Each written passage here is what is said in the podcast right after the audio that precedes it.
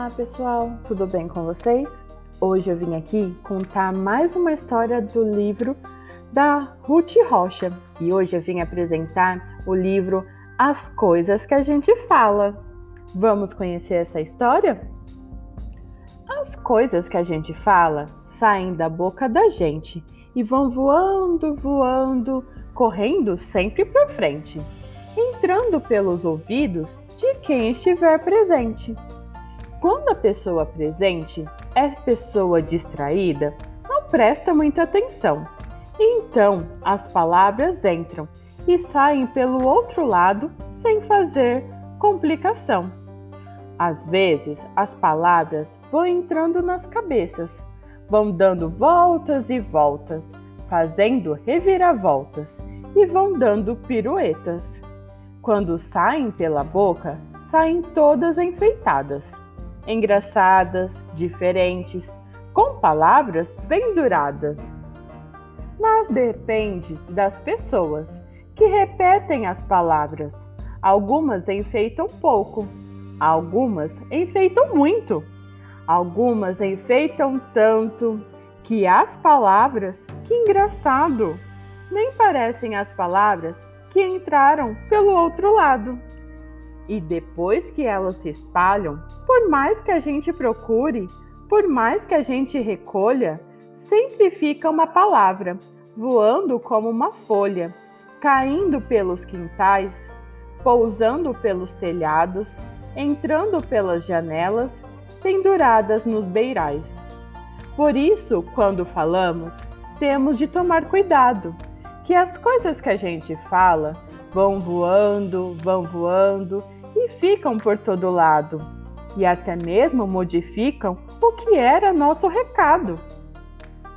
Eu vou contar para vocês o que foi o que aconteceu no dia em que Gabriela quebrou o vaso da mãe dela e acusou o filisteu.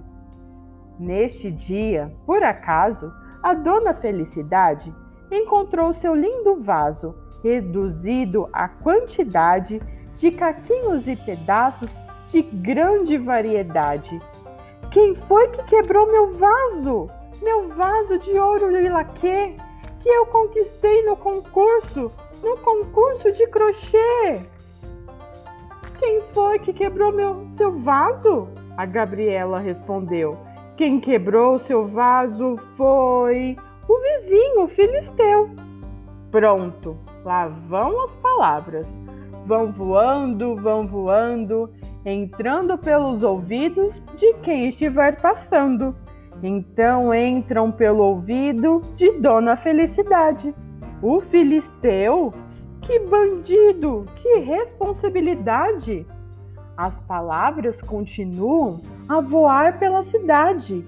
Vão entrando nos ouvidos de, que, de gente de toda a idade. E aquele que era mentira até parece verdade.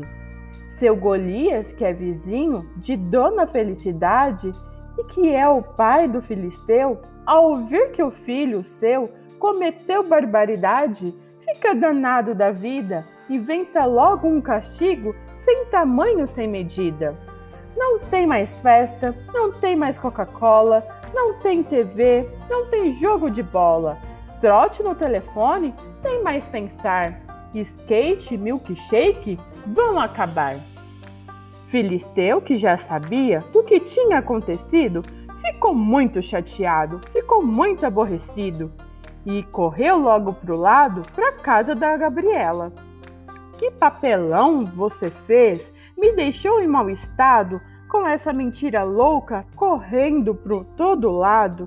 Você tem que dar um jeito recolher essa mentira que me deixa atrapalhado.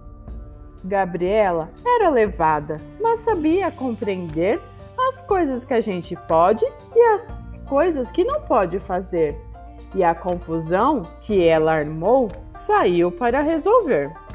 Gabriela foi andando e as mentiras que ela achava na sacola ia guardando mas cada vez mais mentiras o vento ia carregando. Gabriela encheu sacola, bolsa de fecho de mola, mala, malinha, maleta E quanto mais ia enchendo, mais mentiras ia vendo, voando, entrando nas casas, como se tivessem asas, como se fossem, que coisa, um milhão de borboletas. Gabriela então chegou no começo de uma praça e, quando olhou para cima, não achou a menor graça. Percebeu, calamidade, que a mentira que ela disse cobria toda a cidade. Gabriela era levada, era esperta, ela era ladina, mas no fundo Gabriela era ainda uma menina. Quando viu a atrapalhada que ela conseguiu fazer, foi ficando apavorada, sentou numa calçada, botou a boca no mundo num desespero profundo. Todo mundo em volta dela perguntava o que havia, por que chora, Gabriela? Por que toda essa agonia?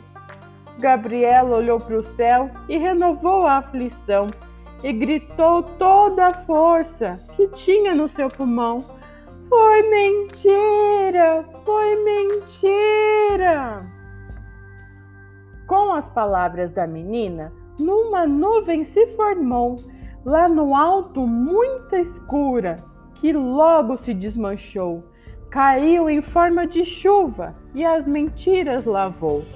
Mas mesmo depois do caso que eu acabei de contar, até hoje Gabriela vive sempre a procurar. De vez em quando ela encontra um pedaço de mentira, então recolhe depressa, antes dela se espalhar.